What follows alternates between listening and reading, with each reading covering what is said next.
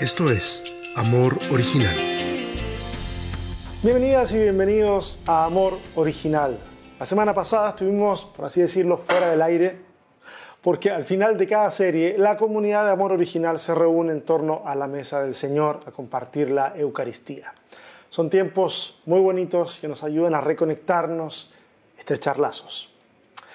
Siento una emoción muy especial cuando iniciamos una nueva serie, cada vez porque cada una nos conecta con Dios, el prójimo, nosotros mismos y la espiritualidad de una forma particularmente diferente. En esta serie tendremos de regreso, y es una buena noticia, tendremos de regreso a nuestro querido Efraín Belmontes. Ya lo estábamos extrañando mucho, así que será un placer tenerle de regreso. La serie que iniciamos hoy la hemos llamado Cuentos que no son cuentos el mensaje del Evangelio en metáforas. Interesante. Jesús era un maestro extraordinario. Los evangelios nos muestran que era capaz, pero muy capaz, de comunicar su mensaje de formas creativas que calaban profundo en los oídos de quienes le seguían por todas partes. Usar cuentos de la vida cotidiana era una forma de hacerlo, una forma de enseñar. Cada uno era una invitación a entrar a un nivel de comprensión más profundo de la realidad.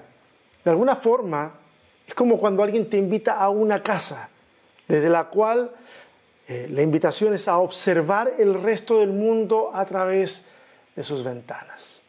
Metáforas que explicaban la realidad de una forma todavía más profunda que la simple descripción de eventos. Mira, podemos olvidar, y seguramente, especialmente los varones, se sentirán un poquito identificados conmigo, podemos olvidar la lista del supermercado, pero difícilmente olvidaremos el chisme que escuchábamos mientras estábamos haciendo la fila frente al cajero. Es que el cerebro tiene esa forma de filtrar y retener lo que ingresa, prefiriendo siempre una buena historia a una lista de compras incluso a una lista de mandamientos. Jesús sabía decir las cosas de manera tal que fuera memorable y perdurable. Tanto así que hasta el día de hoy estudiamos esas historias que nos comunican misterios del reino de los cielos. La entrega de hoy la he titulado Conocer es vivir. Leamos juntos una breve historia que se encuentra en el Evangelio de Mateo, capítulo 7, versos, ya digo, del 24 al 27. Es una breve historia, por favor, leamos juntos. Por tanto, todo el que me oye estas palabras y las pone en práctica es como un hombre prudente que construyó su casa sobre la roca. Cayeron las lluvias, crecieron los ríos y soplaron los vientos y azotaron aquella casa con todo, la casa no se derrumbó porque estaba cimentada sobre la roca. Todo el que me oye estas palabras y no las pone en práctica es como un hombre insensato que construyó su casa sobre la arena. Cayeron las lluvias, crecieron los ríos, soplaron los vientos y azotaron aquella casa. Esa se derrumbó y grande fue su ruina. Muy bien, esa es la lectura de hoy. Mira, una de las claves para poder entender cualquier texto, y cuando digo cualquier texto, es cualquiera, ¿ok? Una de las claves principales para entender cualquier texto es saber leerlo, pero entendiendo, mira, no te voy a hablar del hebreo, no te voy a hablar del griego, ni siquiera te voy a hablar de la cultura de la época, todas cosas muy importantes, pero si tan solo leyéramos, entendiendo cómo funciona el idioma en el que lo leemos, en que recibimos el texto, uff, nos sería fantástico. Nos evitaríamos tremendos dolores de cabeza si tan solo entrenáramos nuestra capacidad de leer de manera crítica y comprensiva. Aquí voy con esto, muy sencillo. Si el texto comienza con un por lo tanto, esa es la frase con la que comienza el texto, eso nos obliga a leer lo que está antes, a fin de poder entender esa conclusión que se nos presenta y darle sentido al por lo tanto. Esto se dificulta muchas veces porque muchas Biblias insertan títulos para organizar el texto y al hacerlo los interpretamos como cuando estábamos en la escuela y veíamos un, título en un libro de texto común y corriente. Usualmente lo interpretábamos como una unidad nueva, una idea distinta, algo diferente de lo que veníamos leyendo, una, cosa nueva. ¿ok? Y en el caso de la Biblia, eso no tiene nada que ver. Nada que ver. Usualmente todos los textos de, de un mismo libro de la Biblia están estrechamente interconectados, como para separarlos por unidades. Mire, hágase un favor, cuando encuentres uno de los títulos que en muchos casos son, bueno, hago el disclaimer, o sea, no el disclaimer, pero hago la aclaración. En muchos casos son útiles, ¿ok? No voy a decir que no son útiles, son útiles para ubicar un pasaje en particular. Pero cuando, cuando ya lo encuentres, cuando ya encuentres ese pasaje y te sirvió el título, por favor, ignora ese título, por favor. A los originales yo les recomiendo que borren el título. Y en algunos estudios bíblicos eso hemos hecho. Agarramos la Biblia, le borramos el título, porque así no nos estorba. Y ahora que lo ignora o lo borra, vuelves a leer el texto desde más atrás para ver cómo fluye. Mira, si leemos más atrás, nos vamos a dar cuenta que, y esto por favor pueden corroborarlo en sus propias, en sus propias Biblias, háganlo, nos vamos a dar cuenta que entre el verso 15 y el verso 20 se habla de profetas, que en realidad no lo son. ¿Y por qué no lo son? Simple. En este caso, simple, porque un profeta de Dios llevaría asociada ciertas acciones, una conducta, un mensaje, una ética, una forma de actuar con la gente, cosas así. Esto, el texto lo compara con un árbol del que no se pueden esperar ciertos frutos o ciertas acciones, o ciertos frutos, acciones, por así decirlo, eh, porque simplemente no los tiene. Hay un refrán conocido en Latinoamérica, de hecho, que dice, no le pidas peras al olmo. Ahora, el texto bíblico no habla de peras ni habla de olmos, sino que hace una, una comparación con cardos y con espinos. Lo que tenemos acá es una persona carente de integridad. Reclamará atención porque se muestra como un profeta, pero no vas a encontrar en esa persona las marcas de vida que le acreditan como tal. ¿Sí me voy explicando? Ahora, sigues leyendo, sigues leyendo y vas a ver una, ahora una imagen, ¿cómo decirlo? Una imagen escatológica perturbadora. Hay personas en esta pequeña historia reclamando y diciendo, Señor, Señor, sacando a la luz, por supuesto, dentro de sus reclamaciones, que profetizaron, sanaron, expulsaron demonios e incluso hicieron muchos milagros en nombre de Dios. Y digo que esta imagen es, es perturbadora porque la respuesta es que Dios no les conoce.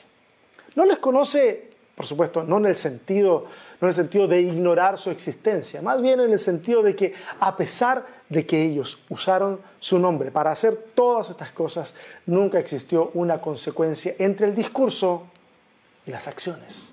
El texto dice, apartaos de mí, hacedores de maldad. Ahora, este texto tiene muchas aristas que explorar, pero hoy no es el momento para hacerlo. No obstante, déjenme decirles una cosita, aunque estoy resistiendo la tentación de meterme a ese pedacito del texto, porque no es el tema de hoy, pero una cosa. Te hago la pregunta. ¿Qué prefieres? ¿Una persona que cree y dice las cosas correctas? O sea, cree lo correcto, dice lo correcto o confiesa lo correcto, que obra mal o una persona que tal vez ni siquiera comparte tus creencias religiosas, pero que obra bien en la vida? Piénsalo por un momento. ¿A qué persona prefieres? ¿Con quién te asociarías? Mira, a juzgar por este y otros textos, al parecer, a Dios le importa mucho más lo que hacemos que lo que creemos. Tal vez hablemos, sí, sí, el tema lo acabo de introducir y me doy cuenta que es un poquito complejo. Tal vez Vamos a hablar un poquito más de esto el próximo miércoles en una conversación necesaria. Ya saben, los miércoles descuartizamos el sermón y viene la avalancha de preguntas y los comentarios. Ok, ese es el contexto eh, de la parábola que acabamos de leer. Profetas disfrazados de ovejas y ejecutores de actos milagrosos, ambos con un antecedente en común. Dicen una cosa y viven otra. Es ahí que Jesús dice en el Evangelio, por tanto, ¿ok? Y ahí viene entonces esta parábola. Y ahora hará un llamado a no solamente oír el mensaje de Jesús, sino va a poner énfasis en que el asunto es vivirlo, no solo oírlo. ¿Ok? ¿Vamos bien hasta ahí? Espero que sí. La comparación es muy gráfica. El que oye y no actúa de manera consecuente es como el que hace su casa sobre la arena. Ahora, siempre, especialmente de niño, cuando era chico y me enseñaron esta, esta, esta historia o esta parábola en la escuela dominical, siempre me pregunté, ¿quién es tan tonto que se le ocurre hacer una casa en la arena? Esa era mi pregunta cuando yo, arena. ¿Se, ¿Se lo han preguntado alguna vez? Bueno, con el tiempo uno va escarbando en el texto y la cultura y va descubriendo cosas ¿ah? que arrojan luz sobre el texto. Permítanme, se las comparto brevemente.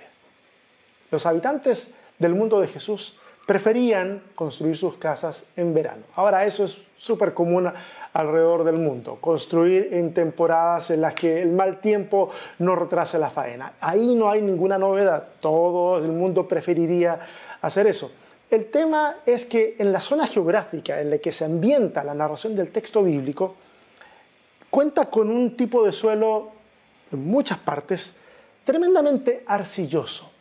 Y, en la temporada seca, eh, es decir, en, el momento en que no son la temporada de lluvias, eh, este suelo alcanza una dureza extraordinaria, muy, muy duro.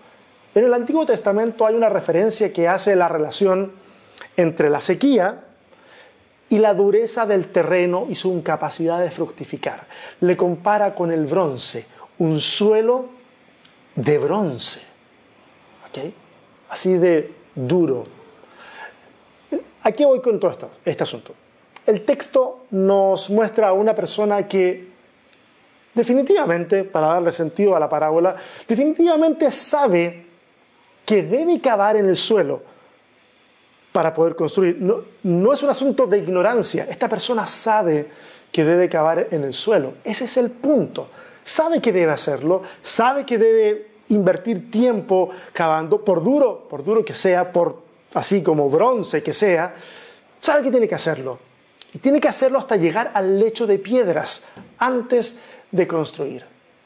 Ahora, este personaje que nos ilustra la parábola, pese a saber lo que debe hacer, prefiere avanzar rápido, desestimar el peligro potencial al que se enfrenta él y su familia y terminar lo antes posible. El problema es que cuando llega la temporada de lluvias, el suelo que parecía impenetrable, ese suelo de bronce, se transforma en una jalea que hace que todo lo que está atado a ella se deslice en un aluvión que deja atrás de sí destrucción e incluso muerte. Nosotros hemos visto ese tipo de casos alrededor del mundo en el pasado reciente. Lugares aparentemente sin problemas, que debido a las lluvias se han deslizado trozos enteros de terreno, dejando a su paso lamentables consecuencias. Esta historia nos ilustra perfectamente el espíritu de alguien que está preocupado por la retribución inmediata y no por el día de mañana. Es esa persona a la que solo le preocupa el presente. Y ojo, no, no, no es que yo considere que esté mal preocuparse por el presente, pero esta es una persona o un tipo de persona que vive el presente con irresponsabilidad. Uno construye no solo para el presente, sino para el futuro, pero cuando se hace irresponsablemente, entonces no se ve más allá de la punta de la nariz. Construye con un nivel de indolencia que resulta en esta historia desastroso sabe lo que tiene que hacer y no lo hace. Ok. Cada vez que me enfrento a esta breve parábola, incluso ahora, mientras preparaba este, este mensaje, cada vez que me enfrento a esta parábola, me pregunto si este personaje que sabe y no hace, capaz que este personaje sea un reflejo de mi persona. Porque son muchas las veces en las que sé exactamente lo que tengo que hacer y decido no hacerlo. Las consecuencias, por supuesto, llegan tarde o temprano, pero a veces no son suficientes esas consecuencias para hacerme pensar y reflexionar y enfrentar el siguiente escenario de una forma distinta. a veces no, simplemente soy duro de cabeza. Ahora, a veces sí, a veces sí aprendo y, lo agradezco, pero me gustaría que fuera más frecuente. Yo no sé si te pasa a ti o es algo que solamente me ocurre a mí, pero, pero no creo que sea solo un tema mío. Es un tema tal vez más común del que nosotros pensamos, el no aprender de las experiencias pasadas y que son dolorosas. ¿Sabes? Yo sé que esta vida, sobre todo como la vivimos en Occidente, sé que esta vida parece una carrera. Sé que la presión social, familiar, incluso la presión de nuestros contextos religiosos pueden llevarnos a tomar decisiones apresuradas, de las que después nos podemos arrepentir. Sabemos que tomar ese crédito es demasiado riesgoso, pero vamos y lo tomamos. Sabemos que tomar este compromiso con esta persona puede que sea demasiado pronto, pero vamos y lo hacemos. Sabemos que hacer las cosas como las estamos haciendo no está bien, pero preferimos hacerle un bypass al sentido común en nuestra cabeza y seguimos nuestro plan. Sé que ese puede ser tu escenario, lo sé y lo entiendo. Lo entiendo porque ese ha sido mi escenario en más de una ocasión. No estoy acá para, por favor, no estoy acá para juzgarte.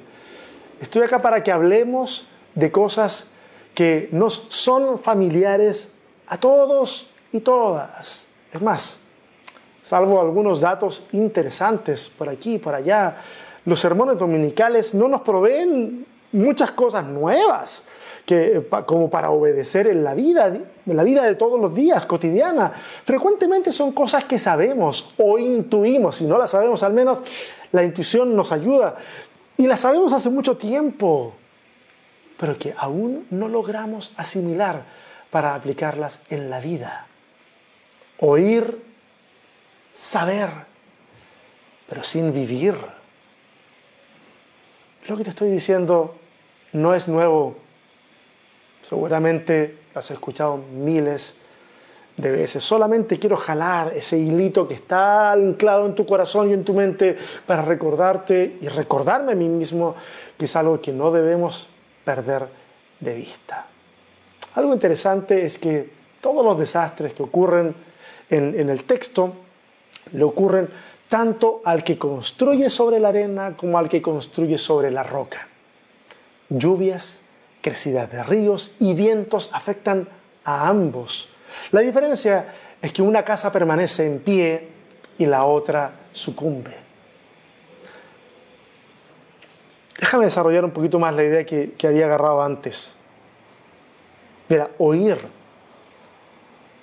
Sentarse a oír o aprender simplemente para incrementar el acervo cultural puede parecer suficiente para muchas personas, sobre todo en tiempos de bonanza, en tiempos donde todo marcha bien. Ahora, oír para poner por obra para cambiar una actitud de vida, enmendar la conducta ahora. E-, ese es un tipo de escucha diferente, demanda una proactividad diferente, es algo radicalmente distinto. Una vez más les repito, conocer la voluntad de Dios tiene que ver más con actuar conforme a lo que Dios quiere que con memorizar versículos y catecismos. Conocer la voluntad de Dios tiene que ver con vivir los principios del reino de los cielos, vivirlos aún cuando nadie nos los haya enseñado desde la religión. Y yo casi puedo sentir, no sé, algo acá adentro, casi puedo sentir como a más de alguien se le levanta un poco, yo no sé levantar la ceja, pero mi hijo Simón sabe levantar perfecto una ceja, así como, como la roca, Dwayne Johnson. Casi puedo sentir como a alguien mm, se le levanta un poco una ceja cuando digo este tipo de cosas en que como que pongo la religión a, un lado. Ok, déjame, déjame ser un poquito más claro. Ok. Yo estoy seguro, de verdad, estoy seguro de que Dios se complace más, que Dios se complace más en un musulmán que hace el bien y lo correcto en este mundo que de un cristiano muy ortodoxo al que le resbala su responsabilidad como constructor de un mundo más justo y solo se conforma con el ritual y no con la esencia del Evangelio. Ahora, yo yo prefiero mil veces a un ateo que abraza al oprimido que a un cristiano que, a lo mejor voy a decir esto, que le molesta a algunos, un cristiano de sana doctrina que sacó su maestría en condena e hipocresía. Ahora sí, ahora sí, levanten las cejas con confianza, sin ningún problema.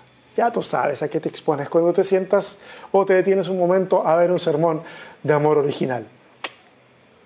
Somos bastante transparentes nosotros por este lado. Tú lo sabes.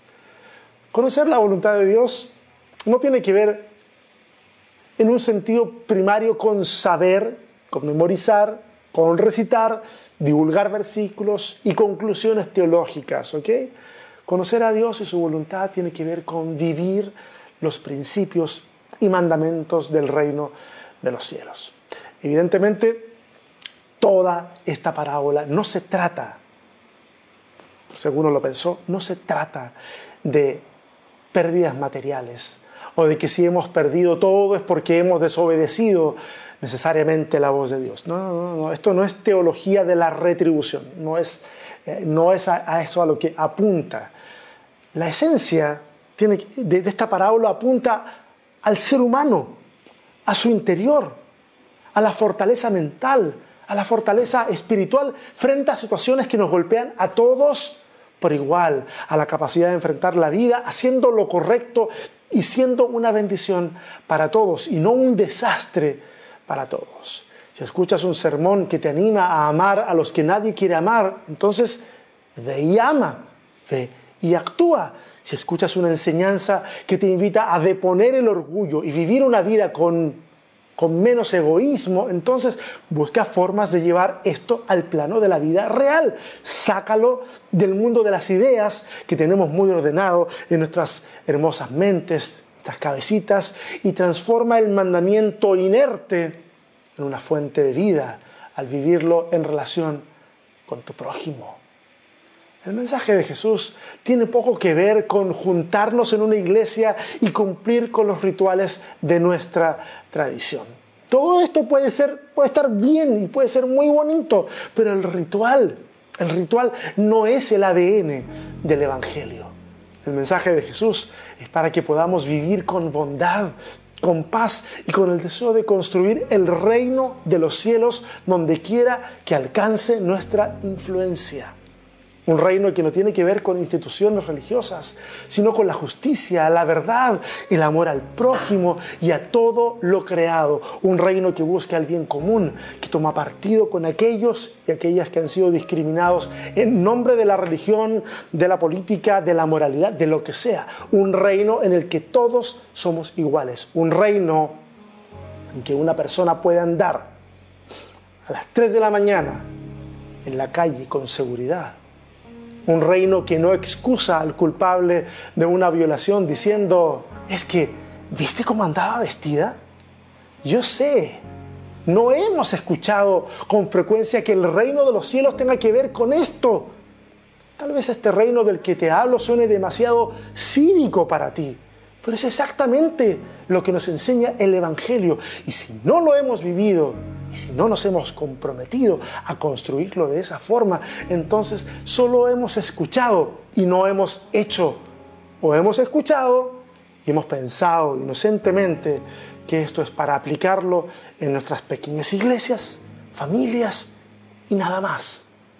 Entonces, tal vez nuestra casa no está en la roca, y solo en una arcilla que parece firme. Iglesia, ya está comenzando a llover.